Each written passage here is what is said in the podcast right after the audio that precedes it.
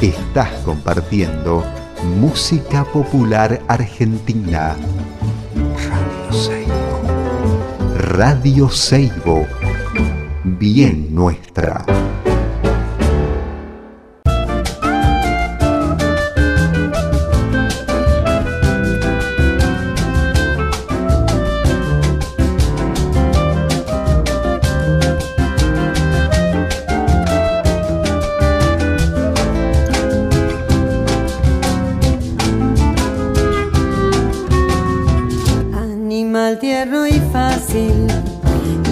Hola, buenas tardes, ¿cómo les va? Acá estamos en otro programa más de Historias del Viento de Arriba. Desde San Carlos, Salta, aquí en los Valles Calchaquíes. Eh, bueno, les cuento que, que mm, la gente lo está escuchando también por, por eh, www.radioseibo.com.ar. Radio Seibo es la 90.3 FM. Eh, les cuento que, bueno, acá estoy con Elvira, con Elvira Grillo, estoy, un poquito disperso, perdón. ya, bueno, eh, acá estoy con Elvira Grillo, que hace conmigo el programa. Y el otro integrante de Historias del Viento de Arriba es Fausto Roa, que está en San Antonio de Areco y hace de este programa un podcast que pueden escuchar por Spotify, ¿no? Ponen en Spotify Historias del Viento de Arriba y ahí ya salen todos los programas que, que hemos hecho, digamos, ¿no? Por lo menos de los últimos dos años. Les cuento que tenemos eh, una aplicación que se llama Cafecito, que ustedes ahí ponen historias del viento de arriba y ya aparece, que es una especie de gorra virtual que surgió a partir de la pandemia y que bueno, si este programa les gusta y quieren colaborar con nosotros y nuestro trabajo, bueno, ahí tienen la posibilidad de hacerlo. Otra cosa más que les voy a contar es que este programa eh, eh, se retransmite también por la radio comunitaria Sudaca, que es la FM 105.3 de Treleu, de allá de Chubut. Así que un abrazo ahí enorme a toda la gente de la Patagonia, de esa parte del país que también nos está escuchando, ¿no? Eh, les cuento eh, que hoy vamos a tener un programa buenísimo. Voy a charlar con Gaspar Nadalino, que Gaspar es un amigo mío de hace años, o sea, es eh, un compañero, un compañero de la cerámica. A mí me encanta hablar con Gaspar porque siempre charlamos un montón de arcillas, de, engobes, de diseños, de, proyectos, de qué estoy haciendo yo, de qué está haciendo él, y compartimos eso. Y, y bueno, para mí es muy valioso poder charlar con él hoy en este programa, porque bueno, me, me parece súper interesante, me encanta el trabajo que está haciendo, entonces bueno, lo quiero compartir con todos ustedes. Les cuento que vamos a empezar el programa eh, con el tema Solo se trata de vivir de la Negra Sosa, ya que el 9 de julio fue su cumpleaños y bueno, yo eh, la extraño la Negra Sosa y como un homenaje vamos a pasar ese tema eh, interpretado por ella, la gran Negra Sosa, que nos sigue iluminando con su obra. Así puedo llamar a Gaspar. Muchísimas gracias.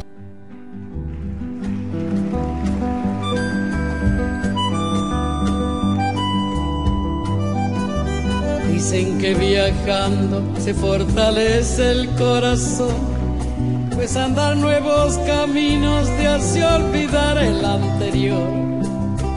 Ojalá que esto pronto suceda, así podrá descansar mi pena hasta la próxima vez. Ojalá que esto pronto suceda, así podrá descansar mi pena hasta la próxima vez. Y ahí se encuentras una paloma herida que te cuenta su poesía de haber amado y quebrantado otra ilusión. Seguro que al rato estará volando, inventando otra esperanza para volver a vivir. Seguro que al rato estará volando inventando otra esperanza para volver a vivir. Creo que nadie puede dar una respuesta, ni decir qué puerta hay que tocar.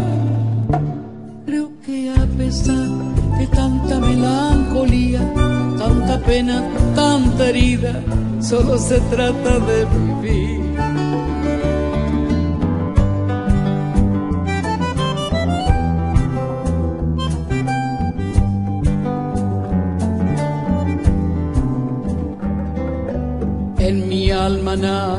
Que hay una fecha vacía, es la del día que dijiste que tenías que partir. Debes andar por nuevos caminos para descansar la pena hasta la próxima vez. Seguro que al rato estarás amando, inventando otra esperanza para volver a vivir. Que nadie puede dar una respuesta ni decir qué puerta hay que tocar. Creo que a pesar de tanta melancolía, tanta pena, tanta herida, solo se trata de vivir. Dicen que viajando se fortalece el corazón, pues andar nuevos caminos te hace olvidar el anterior. Ojalá que esto pronto suceda, si podrá descansar mi pena hasta la próxima vez. Seguro que al rato estaré volando, inventando otra esperanza para volver a vivir. Creo que nadie puede dar una respuesta, ni decir qué puerta hay que tocar. Creo que a pesar de tanta melancolía, tanta pena y tanta herida, solo se trata de vivir. Hey.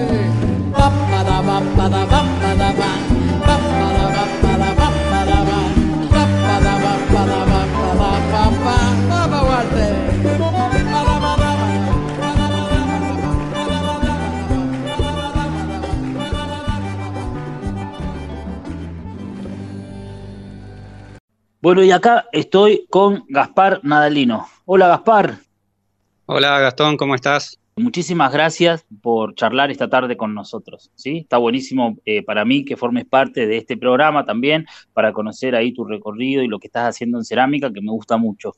Ah, Qué bueno. eh, sí, bueno, y tu laburo también y el, el tema este del- de los programas para mí está buenísimo. ¿Hace cuántos años que nos conocemos, Gaspar? Hace un montón de años que no nos vemos, pero hace un montón de años que nos conocemos y que charlamos así cada vez que nos encontramos o hablamos por teléfono de, de cerámica y de arcillas y de horneadas y de todas estas cosas, ¿no? Que va a ser un poco la charla que vamos a tener hoy. Claro, sí, no, hace un montón que no, que no nos vemos, pero hace unos 15 años quizás más o menos. Sí, más o menos, hace una banda. Escuchame una cosa, Gaspar. eh, vos estás en Oberá en este momento, o sea, vivís en Oberá, en Misiones. Así es, sí, Ahí tenés tu taller, 12 años que estoy en Oberá. hace 12 años, mirá, un montón de tiempo. Contanos, contanos para empezar eh, desde el comienzo, ¿no? ¿Cómo fue tu relación con la cerámica? ¿Cómo empezaste? Eh, ¿Cómo fue? Para que la gente también conozca. Ajá. Y viste que mm, el, o sea, mis papás, tanto mi papá como mi mamá, eh, son artesanos.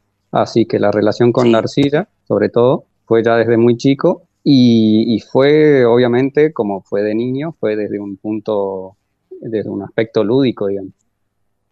Eh, Claro. en parte en el juego en sí de, de transformar, de darle forma a la arcilla y después la cuestión de que, de, a través de la arcilla hacer como unos muñequitos para jugar luego.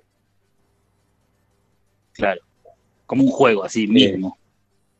Sí, era así, muy así. Sobre todo también porque Claro. no, en, en nuestra familia y no abundaba el- no abundaban los juguetes clásicos de, de plástico, ¿viste? Teníamos algunos, Claro. pero no muchos.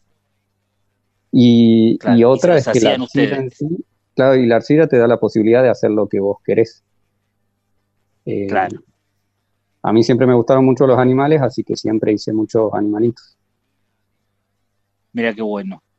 Qué bueno. Como un juego, jugando, haciendo animalitos. Buenísimo. Y después, ¿cómo, Sí. cómo continuaste? Te fuiste creciendo y, y encontrando ahí una beta, ¿no? eh, surgió la idea de hacer cucharitas de, de cerámica. Cuando, pero Sí. no surgió tanto desde lo económico, sino que en, en el secundario teníamos una materia que se llamaba actividades prácticas. Mm. Y, Sí. y medio que había que hacer algo, algo manual, digamos, con algún material. Y, y ahí mi papá me tiró la idea de hacer cucharas. eh, con el cabito de madera. Y así que bueno, agarré, dije, bueno, hago unas cuantas. Y una vez que las terminé, las pusimos a la venta para ver qué onda. Y se vendían, así que mm, fue como lo primero que hice ya para vender. Mira, claro. Lo hiciste como un trabajo, digamos, que te pidieron en la escuela y ahí surgió la posibilidad de vender. Sí, sí, sí. Y se vendían bastante, entonces no, no me había decidido todavía a vivir de la cerámica ya de adulto, pero ayudaba bastante para hacerme compras así de, por un lado, de, darme gustos, gustos de, eh, de adolescente, digamos, y otra, eh, qué sé yo, comprarme zapatillas. Como jugábamos al básquet con mis hermanos, eh, comprábamos, qué sé yo, la pelota o, las zapatillas para eso, esas cuestiones, con lo que iba vendiendo. Claro. Mira qué bueno, qué bueno, qué acercamiento, ¿no? Buenísimo. Sí, y, bueno, el hecho de que mis papás hagan ayudó bastante a, ya tener por lo menos una base, digamos, de donde empezar. Claro, claro. Claro, de la arcilla y también de, la, de los compradores, ¿no? Pues la gente que iba a, comprar las cosas de milagro del nada ya se encontraba con, con tus piezas también. Claro. Em, Mira qué bueno claro, tenía esas dos facilidades, digamos. Y, y bueno, después ya así terminando la secundaria me decidí a, trabajar de la cerámica y a vivir de la cerámica. Claro, así ya em, empezaste a trabajar más, más en, continuaste haciendo las cucharitas, pero también agregaste otras, otras producciones, digamos, ¿no? ¿O, cómo fue eso? Sí, mi idea fue, estoy intentando recordar un poco, porque ahora me estoy acordando que, bueno, empecé a hacer otras cositas con molde, las cucharitas las hacía con molde, eh, a presión, no, colada, y empecé a hacer otras cositas también así con molde, pero a presión. Y, pero ya con la idea de, con lo mismo que iba, mm, que se generaba con la venta, comprarme un torno alfarero. Ah, eh, claro, ya con otra meta. Claro, mi mamá era la que, la que torneaba eh, y mi papá hacía, eh, seguro que ya saben, todos, que hace, utiliza una técnica a mano. Claro. A mano sin el torno, digamos. El torno también incluye el trabajo con las manos igual. claro. Y entonces, bueno, ya tenía alguien que me enseñe, que me tire algunas, alguna, algunos datos como para empezar a tornear. Y después es bastante práctica, ¿viste? no hay tanta teoría. Claro. O sea que empezaste a tornear con milagro, digamos, antes de comprar tu torno. Comenzaste ahí a incursionar con, la actividad alfarera, así del, torno. Claro, ella em, eh, como que me acuerdo más o menos la primera vez que torneé. Sí. Que fue sentarme, poner la arcilla en el torno y empezar a, a, intentar hacer una pieza mientras ella me tiraba algún dato. Y después me dio que ya me dejó solo. Eh, porque no era, no era necesario tanto, tanta guía, eh, más, teniendo en cuenta que yo la veía todos los días tornear, ¿viste? Claro, claro, claro. También tiene eso de, aprender mirando, ¿no? Esto de la posición de las manos. Sí, aunque uno no lo, no lo haga consciente en el momento. Claro. Se ve que, que, el hecho de, haber mirado y estar en contacto con eso mucho tiempo hace que, sí. que después salga más fácil, digamos después sale más fácil de una, mira vos. Entonces, entonces, ¿cómo continuemos en esto, no? El, decidís vivir de la cerámica y entonces decidís estudiar cerámica también. Claro, fue así. El torno yo al final lo, pude comprar terminada la secundaria y ahí dije, bueno, me quedo un año en Tilcara, que era donde vivíamos, y, voy juntando plata para ir a estudiar a algún lugar. No tenía definido qué lugar. Entonces ahí empezamos a averiguar qué lugares había la mejor, al parecer, es eh, la escuela de Avellaneda. Ajá. no sé en este momento, quizá en ese momento, o quizá era lo que nosotros conocíamos como lo, lo más recomendable. Y eh, así que bueno, eh, si no me equivoco, después de un año de terminar la secundaria, fuimos con, con mi viejo ahí a Avellaneda. Y la verdad, todo bien con la, con la escuela, pero la ciudad en sí para mí era como un cambio muy, muy fuerte, digamos. Claro, claro. Eh, Claro, pasar de Tilcara a Buenos Aires es como un paso muy grande, ¿no? Claro. Claro. eh, y ahí, bueno, había otro- hay otros lugares, viste, Mendoza Sí, también. em, no sé si hay Córdoba, bueno, también de hay otras. cerámica. Claro, Córdoba. Claro. Ajá. Pero viste que la mayoría, hay, al parecer, en, Sí. o al menos en ese momento, quizá ahora haya más, no sé, em, pero eran en ciudades grandes. claro, claro. Eh, Y ahí y descubriste Tilcara- Oberá. Claro, em, si no recuerdo mal, pasaron unas mujeres eh, que hacen cerámica ahí por, por la casa familiar, Sí, em, que habían pasado por Oberá, pero eran tucumanas. Eh, y ahí, bueno, surgió Claro. el dato y teníamos medio cercano, no, no demasiado cercano, pero con cierta cercanía que vivía en Oberá, como Sí. para eh, venir y ver qué onda, ¿viste? De hecho, eh, o sea, de Tilcara en realidad había eh, salido muy poco. Pero bueno, me vine, aprovechando la, la avenida, vinimos de hecho con Juan y con, con otro hermano, con Chito, y Sí. medio que en onda aventura, pero al mismo tiempo conocer para, para ver por ahí de, de venir a estudiar acá. Y te gustó. Llegaste, ¿qué, qué es lo que tienen en Oberá? Es una universidad, ¿no? En realidad es eh, la dentro de la Universidad de Misiones Sí, eh, está la Facultad de Artes y Diseño, que está instalada en Oberá. o sea que se estudia Eh, cerámica a nivel universitario. Sí, es una tecnicatura, lo que, la bueno. carrera de acá es una tecnicatura. Ajá, una tecnicatura, está bien. Sí, claro, yo conocí primero, conocí en el 2008, era eso, que vinimos, vimos el lugar. En ese momento a mí me gustó, pero no, me, no estaba 100% decidido, porque de todas maneras era un cambio grande. Pero me gustó y cuando volví como que ya me decidí por, por venir acá. Y eh, mi idea desde el principio fue más que hacer una carrera y terminarla, como que aprovechar las materias que, que estaban más vinculadas a mi trabajo, digamos, Claro. y a mi interés.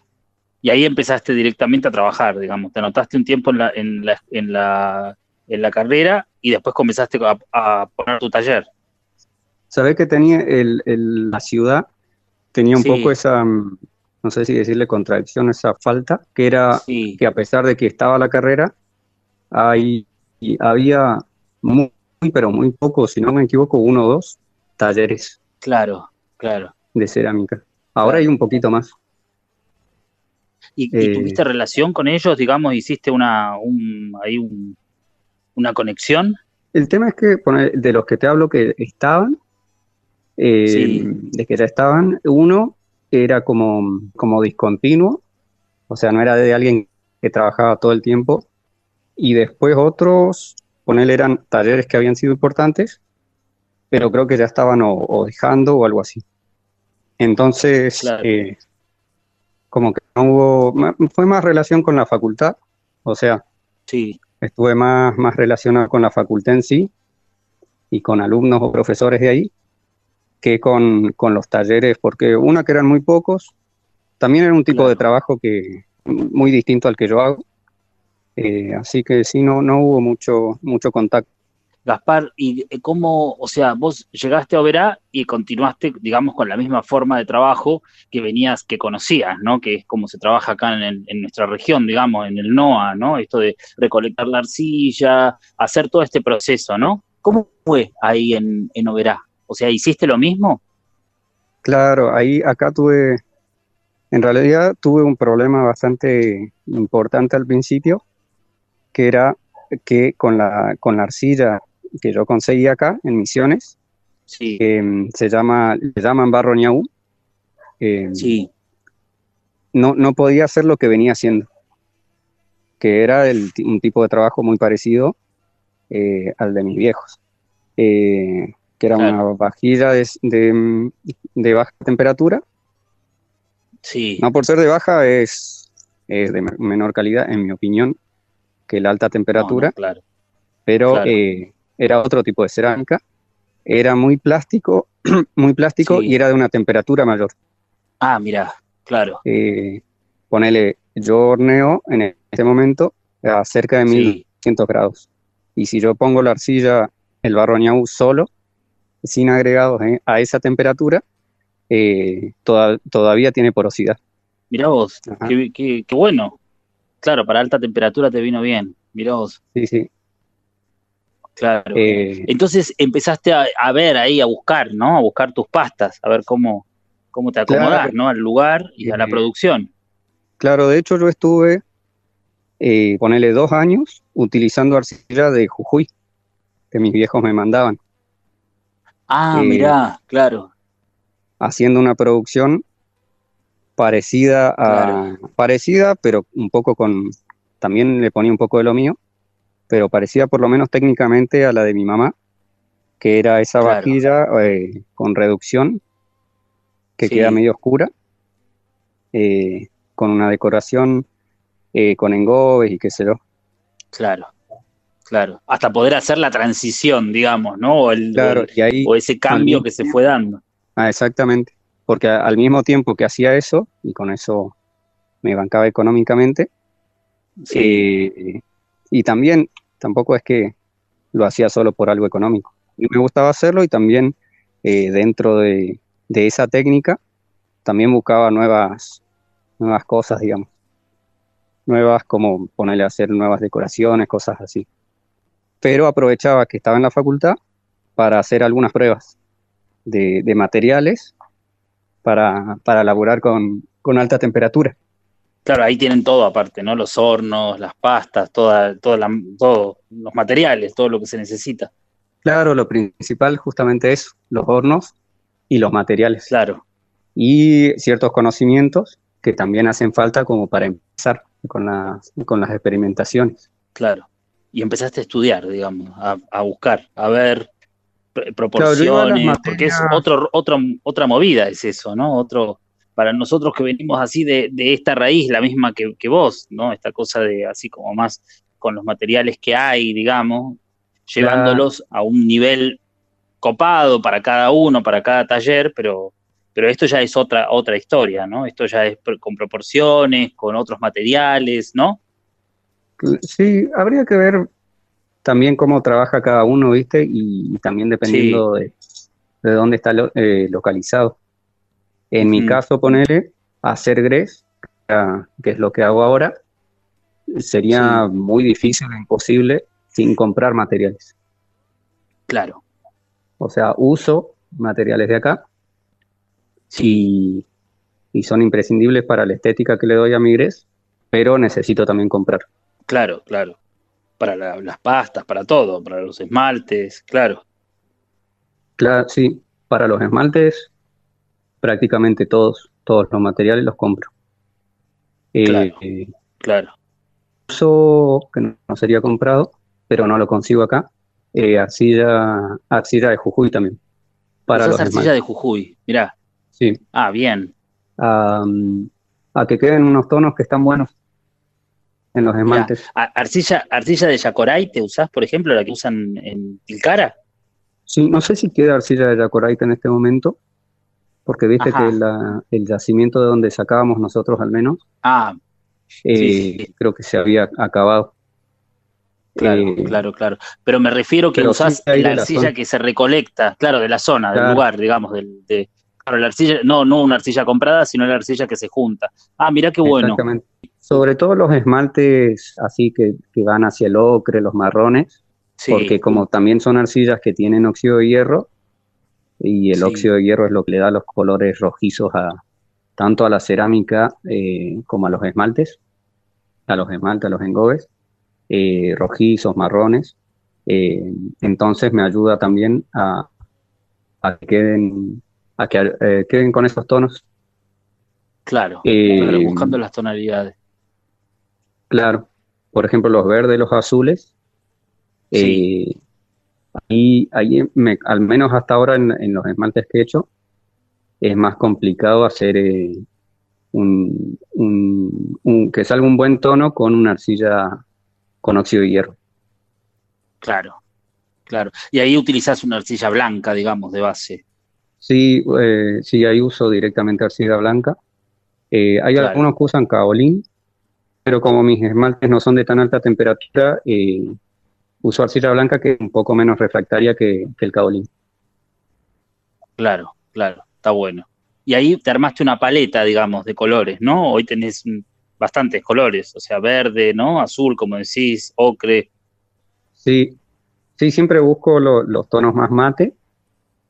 Sí. Y eh, tampoco tengo demasiado tiempo y me dedico solo a la investigación de esmaltes, entonces tampoco es que estoy todo el tiempo claro, claro. con nuevos esmaltes. Claro. Y tampoco No, ya tenés, tanto, ya tenés una Claro, vos ya tenés, digamos, una, una, gama de colores que son los que, los que utilizás en tu producción, ¿no? Que también, yo con esto que vos decías, ¿no? Que, que un poco la estética era la, estética de Milagro, ¿no? La estética que usaban en Tilcara, eh, hoy igualmente seguís como manteniendo un poco esa línea, ¿no? Porque es, es, como un esmalte, mate. Mantuve como, como la parte de las formas, las formas por lo general no, no han cambiado demasiado, y las decoraciones se parece un poco a lo que hacía antes, eh, salvo que como tengo que ponerle esmalte eh, a la superficie exterior de la pieza, entonces es imprescindible hacer una reserva justo en la decoración para que después quede a la vista, No sé si se entendió eh, mi, explicación. sí, sí, claro, le haces como un esgrafiado, digamos, bueno, una reserva. Claro, le explico un poquito cómo es la decoración. La decoración eh, es como un motivo medio minimalista que hago en las piezas y que lo he hecho siempre, en la cerámica de baja y en la cerámica de alta. Em, solo que en la cerámica de baja eh, tenía esmalte la pieza solo por dentro, no por fuera. Entonces a la decoración no hacía falta eh, hacerle nada. Estaba la, hacía la técnica, lo horneaba y ya, ya estaba. Pero en la cerámica de alta, como tengo que esmaltar por dentro y por fuera, entonces ahí el esmalte te tapa la decoración. Claro. Y yo lo que hago es una técnica que se llama reserva, que es ponerle algún material a la decoración para que el esmalte no tape eh, la misma decoración.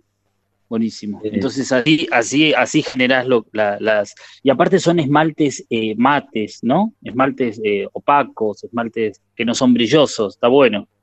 Sí, a mí me gustan por lo menos más ese tipo de esmaltes, a poco brillantes, y, en los experimentos que hago, de hecho, la mayoría salen brillantes, y eso lo voy descartando. Eh, claro. y, hay pocos que quedan mate, y, hay, y de los mates hay pocos que me gusta el tono.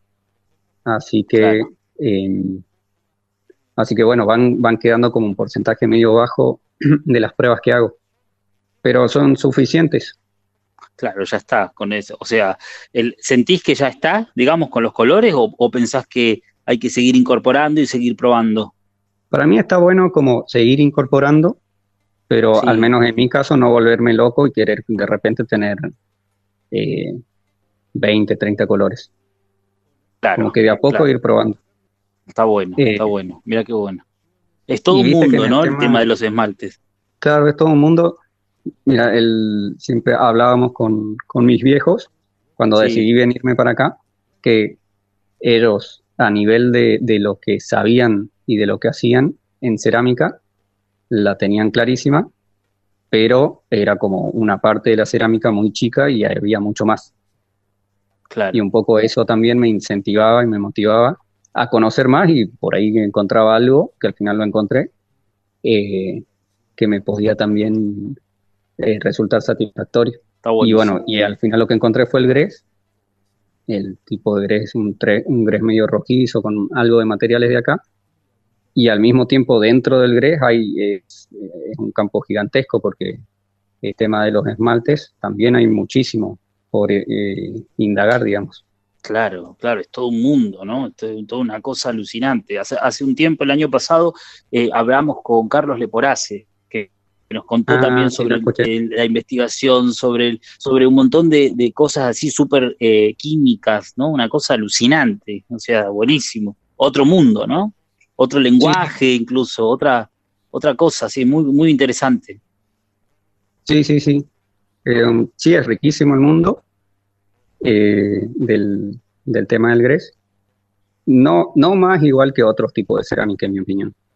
La cerámica precolombina No, claro, son movidas diferentes, cosas distintas, eso está bueno también, ¿ves? Porque tenemos por un lado la parte precolombina, es esto, un mundo enorme y un montón de, caminitos, ¿no? Para recorrer. Es, todo es válido y todo es interesantísimo, obvio. Está buenísimo. bueno, de hecho, sí, por ahí indaga un poco en la historia de la cerámica, va a encontrar un montonazo de, posibilidades y de distintas técnicas, diferentes temperaturas, etcétera y todas son interesantes. Bueno, después uno elige cuál, cuál interesa más y va por ahí. Gaspar, te voy a proponer algo. ¿Podemos pasar un tema? Así hacemos dos, eh, dos bloques nosotros, ¿sí? Y seguimos charlando en un ratito. Dale, dale.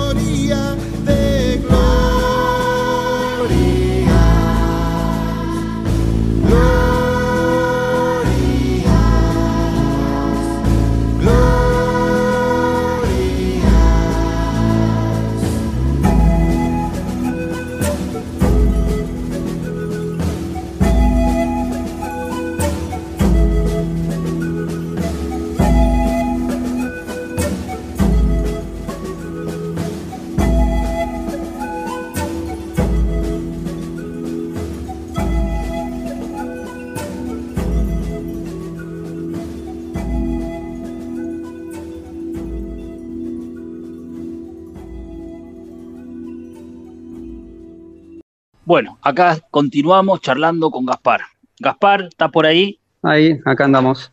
acá estás. Bueno, buenísimo, Gaspar, muchísimas gracias, ¿no? Eh, bueno, estuvimos hablando ahí un poco de, esto, de, la, de, cómo llegaste a la cerámica, ¿no? De la creación cerámica, de esta cosa de la, de la elección de los materiales para poder hacer y generar, ¿no? Para poder producir, para poder hacer. Em, me interesa mucho esto que estás haciendo también con el modelado, ¿no? El modelado escultórico. Contame un poquito de eso, Gaspar. Vi, vi, por ejemplo, los jaguaretés estos que hiciste que me encantaron, uno que estaba tuerto, después eh, unas vasijas que hiciste de sapos, así de, como unos rococos gigantes. A mí, viste que lo que, lo que te contaba antes, que me encantaban los animales desde chico, y siempre, siempre que pude hice, hice bichos. Eh, solo que ahora intento como ponerle algo, ponerle en este caso, no, no hago, de niño uno intenta hacer la, la forma que ve, la hace la mejor posible no te sale algo naturalista porque no tenés la capacidad de, niño. Eh, pero de más, ahora de, más, grande y con un poco más de, capacidad técnica, digamos, eh, de todas maneras no intento hacer algo naturalista, sino darle como algún carácter y, bueno, entonces eh, hago la forma sin, haciéndola, dándole un poquito de síntesis, no demasiada, y además le doy alguna textura a la superficie. Claro. Y los hago así básicamente porque me encantan los animales, no hay, no hay un, un motivo oculto o, así. Claro. Sí, el gusto no, que mismo de hacerlos, ¿no? Ajá. Claro. Y Gaspar, yo veo que, por ejemplo, trabajás como planos, ¿no? Como que no es una, no es, son como varias líneas o varios planos eh, dentro de una, que conforman una imagen, ¿no? En general sí, como una especie de facetado. De facetado, eh, eso. Sí, como un facetado que le, me parece que le da como un poquito de, dinamismo a la forma. Entonces intento darle como ese facetado al mismo tiempo que, al menos en, la, en las que estoy haciendo ahora que, que mencionabas, los jaguareteos, los sapos, eh, al mismo tiempo darle como una textura y a la superficie a través de, de un esgrafiado medio profundo y, em, y, como lo hago con una arcilla con, en este caso tiene arena, em, podría, tengo que hacer unas pruebas ahora con arcilla con chamote, pero en este caso tiene arena. Eh, entonces le hago después como un raspado cuando está casi seco para que se genere esa, una, una, textura más como de piedra, digamos. Está buenísimo. Está buenísimo. Vas a ir incursionando y probando también las materias los materiales, digo, según, según eh, lo que quieras hacer, el animal o, la figura que quieras hacer. Claro, sí. Em, y lo que la, terminación, digamos, es eh, para resaltar el esgrafiado le pongo un esmalte eh, que se que queda como dentro del esgrafiado, un esmalte oscuro, medio negruzco así. Entonces, la idea es esa, viste, que, que igual el, el esgrafiado no pase tan desapercibido y resaltarlo un poquito con el esmalte. Está bueno, está bueno, sí se logra, ¿eh? a full, está buenísimo. Y la idea, la idea de tus animales es que sean lo más realistas posible.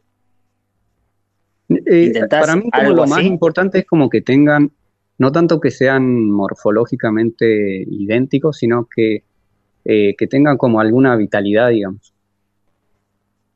que uno sienta que, algo en ese bicho está vivo. Obviamente, en el fondo sabes que, es una materia, materia, materia eh, inerte, pero más allá de eso, que, la sensación que te deje, ¿sabes?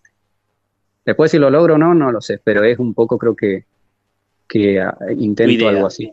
No sé si, si lo intento también muy conscientemente, eh, porque a mí me pasa con, lo que es eh, el trabajo a mano, el modelado, a diferencia del torno, de la vajilla, em, que lo hago un poco muy impulsivamente. Eh, la, cerámica la hago un poco más, eh, la cerámica no la vajilla, la hago más como más automáticamente. Eh, es como más mecánico, ¿no? El torno también. o, quizás está más, hay más práctica. Quizá, quizá también depende de cada uno eso. Claro. A mí me pasa con el torno que no puedo estar más de una hora torneando porque me canso mucho. Como que me, me, agota. En cambio, haciendo figuras, me agota un montón y sin embargo puedo estar mucho más tiempo. Pero me agota porque es como que pongo mi, concentración al 100% en eso. Y, es como una especie de impulso que, le, le, pongo todo el, ímpetu, pero como que se diferencia de eso del, del proceso del, de los trabajos con el torno alfarero claro, es otro, otro proceso, ¿no? A mí también me parece, a mí me gusta mucho más también, bueno, no sé, esto del modelado me parece eh, mucho más atractivo, digamos, que el trabajo con el torno alfarero, pero bueno, también es una cuestión de gustos, ¿no? De, claro, sí, a mí me pasa que necesito de los dos. Ponele, si yo me dedicara solo al, modelado, como que en algún momento me saturaría.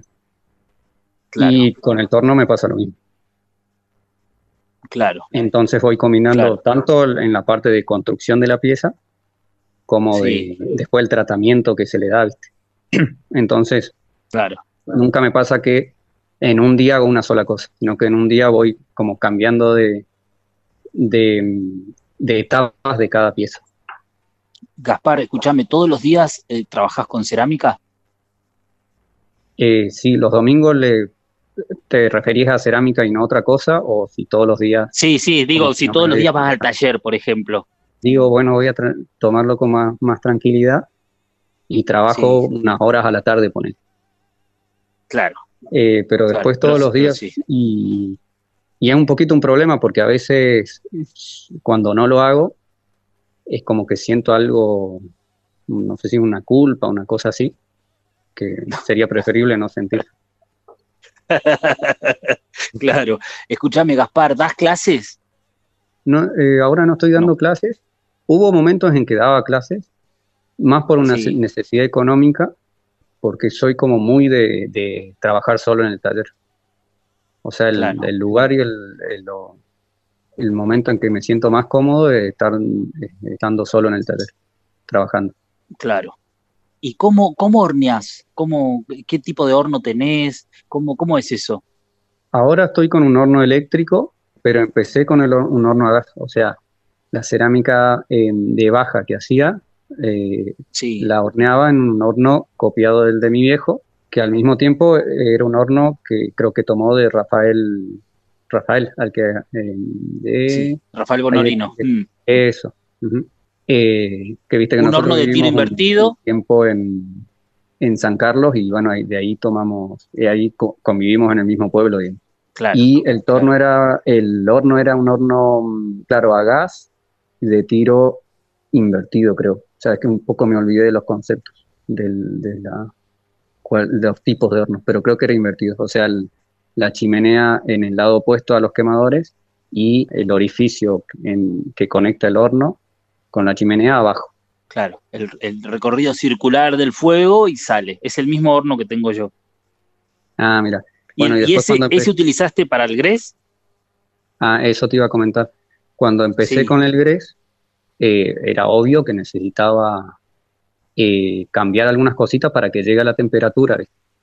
Claro. Y entonces lo que hice fue, eh, en vez de, de, dos quemadores, porque yo usaba dos quemadores, porque no llegaba, no sé por qué razón, no llegaba a 1050 grados con un solo quemador. Entonces, para 1200, dije, bueno, le aumento un quemador, agrego un quemador, que queden uno enfrente y dos laterales, y eh, refuerzo las paredes del horno. Entonces, compré una manta refractaria de alta eh, para hacer como una, una pared interior en el horno, y después una pared exterior con ladrillo común. Y por suerte funcionó porque llegaba bien a 1200, ¿viste? Y lo tenías afuera, digamos, en un lugar. Sí, lo tenía afuera y usaba dos cilindros. Eh, uno con, el quemador frontal y eh, uno con los dos laterales. Y después, bueno, surgió la posibilidad de comprar el horno eléctrico y un poco más cómodo es en mi caso, porque viste que no, no necesitas controlar todo el tiempo, eh, cuidarlo todo el tiempo y ponerle si llueve o hace frío, igual puedes hornear. En el caso del horno a gas, claro. al menos yo no podía hornear cuando hacía mucho frío cuando, o cuando llovía. Claro. Eh, igual mantuve los dos un tiempo. Eh, en el horno a gas bizcochaba y en el horno eléctrico horneaba las piezas con esmalte. Claro, eh, claro. Y, también la cuestión es que como yo siempre hice esmaltes para atmósfera en oxidación, ¿viste? esmaltes de degregables, no le hacía reducción. Que hay esmaltes de grego que necesitan reducción eh, y está bueno tener un horno a gas para eso, porque en el horno, eh, el horno eléctrico viste que no se puede hacer reducción. Claro. Entonces el resultado de mis esmaltes no variaba mucho y de, la, cerámica tampoco. En el sentido estético no, no fue una modificación de pasar del horno a gas al horno eléctrico. Claro, no fue, claro, claro, claro, se mantuvo ahí, está bueno. Está buenísimo. Aparte te armaste el horno, te hiciste, hiciste todo, toda la secuencia, buenísimo. Sí, igual en algún momento me, gustaría eh, armarme un horno a gas para baja. Sí. Sobre todo para hacer como figuritas, figuritas en, reducción, figuritas eh, como medio escultóricas. Y hacerlas en reducción porque me gustaba mucho eh, el resultado. Claro, está bueno. Así superficies más lisas, quizás, ¿no? Sí, sí, eso a mí me encanta el, el tono y la superficie así con un buen brunido, eh, me encanta. Sí, queda muy, muy lindo. Eh, Gaspar, ¿cuáles son tus proyectos hoy en relación a la cerámica? ¿Qué es lo que, lo que estás desarrollando, pensando, haciendo? Em, no tengo así como un plan muy a largo plazo, ni es como que, creo que un poco siempre me pasó eso. Ajá, siempre me pasó que que voy trabajando y del mismo trabajo como que muchas veces surge algo. Claro. Eh, te hablaba de esto de las figuritas en reducción y qué sé yo, quizás sería uno. Claro. Pero en general no, no, me pasa que de repente se me ocurre algo así, digo, ah, eso, sino que, que del mismo trabajo como que, que, surge alguna idea, ponerle estos, los sapos que hice ahora, puede retomar una idea que había tenido antes, pero hace muchísimo, hace unos 12 años, 13 años, y, darle igual otras características, pero la idea más o menos es la misma. Claro, está bueno. Continuar con una, idea que ya venías haciendo, está buenísimo. Sí, eh, eh, pero después, así como, como que, lo que va surgiendo, va surgiendo del, trabajo y, a veces puede pasar que pasan uno o dos meses sin que surja nada, eh, que voy haciendo trabajos que, que me van pidiendo, pero no hay nada demasiado nuevo. Claro. Escúchame, Gaspar, la gente entonces te encuentra en Facebook, en Instagram, ¿no? Taller de la SAI. Taller de la SAI. Sí. Con, con ese ASAI. Eh, sí. A-S-A-I. Sobre todo en Instagram, bueno, en Facebook, viste que, que medio que está un poco decayendo, al menos en, en cuestión de páginas. Sí, sí, sí, sí, hay como una tendencia que se, vamos abandonando Facebook y nos vamos pasando para el otro, ¿no? Para el Instagram. Así que mm. lo, lo buscan, no sé si hay que poner arroba antes para buscarlo, yo la verdad no... no... Claro, claro, claro. Sí, sí. Y ahí ya te encuentran. Te agradezco un montón esta charla que hemos tenido, se nos fue el programa ya, charlando de cerámica, como siempre. Para la cerámica, viste que da para, para rato en conversación. Da para rato, da para rato, porque hay una cosita, ves la arcilla, la horneada, el pulido, está buenísimo, está buenísimo. Yo te agradezco, Gaspar, y bueno, y ya nos vamos a ver en algún momento. Mientras tanto, nos seguimos acompañando así, charlando, y bueno, y nada. Te mando un abrazo grande. Te agradezco a vos por, también por haberme incluido, porque, bueno, está buenísimo también lo, de los programas y, y, ir conociendo lo que hace cada uno en el tema de la cerámica. De una, de una. La idea es esa, ¿eh? sí, estar en el taller y escuchar el programa. Así que eh, hoy estamos ahí en el taller de mucha gente.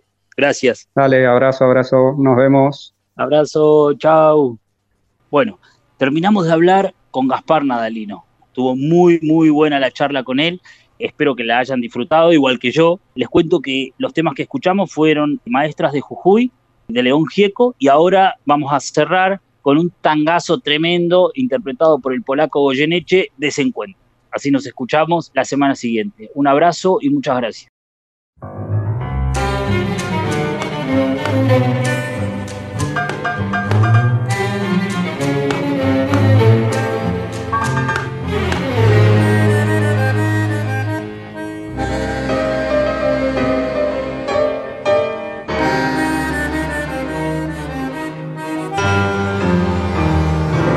Desorientado y no sabes qué trole hay que tomar para seguir.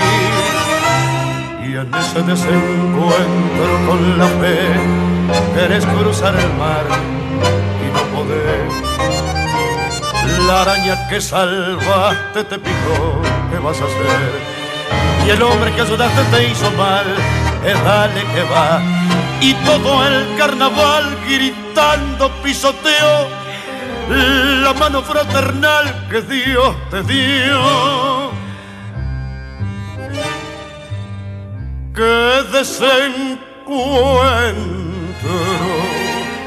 si hasta Dios está lejano, sangrarás por dentro. Todo es cuento, todo es vil. En un corso a contramano, un grupo y trampeó a Jesús no te fíes ni de tu hermano, se te cuelgan de la cruz.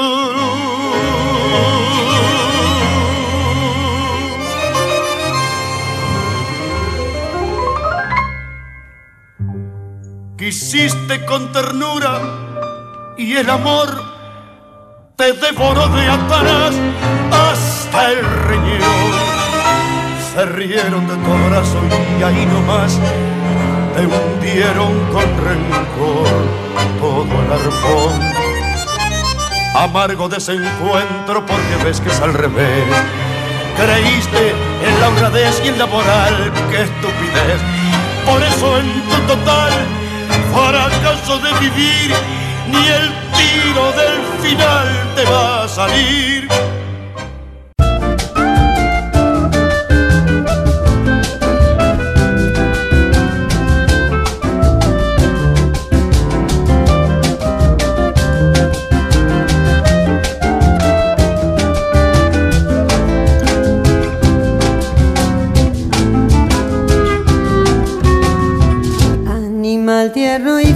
sin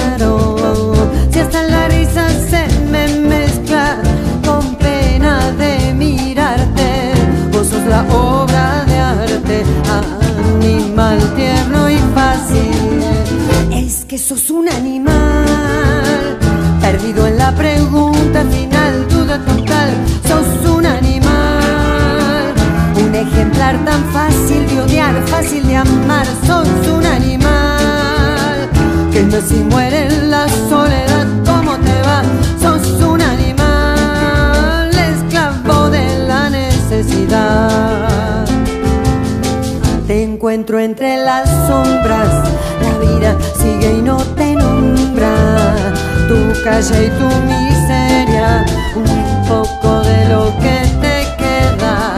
Será por eso que tu cara es igual a la mía. La rueda nunca para, la noche le sigue al día. Animal tierno y fácil, el joven del viejo planeta. Saberlo siquiera,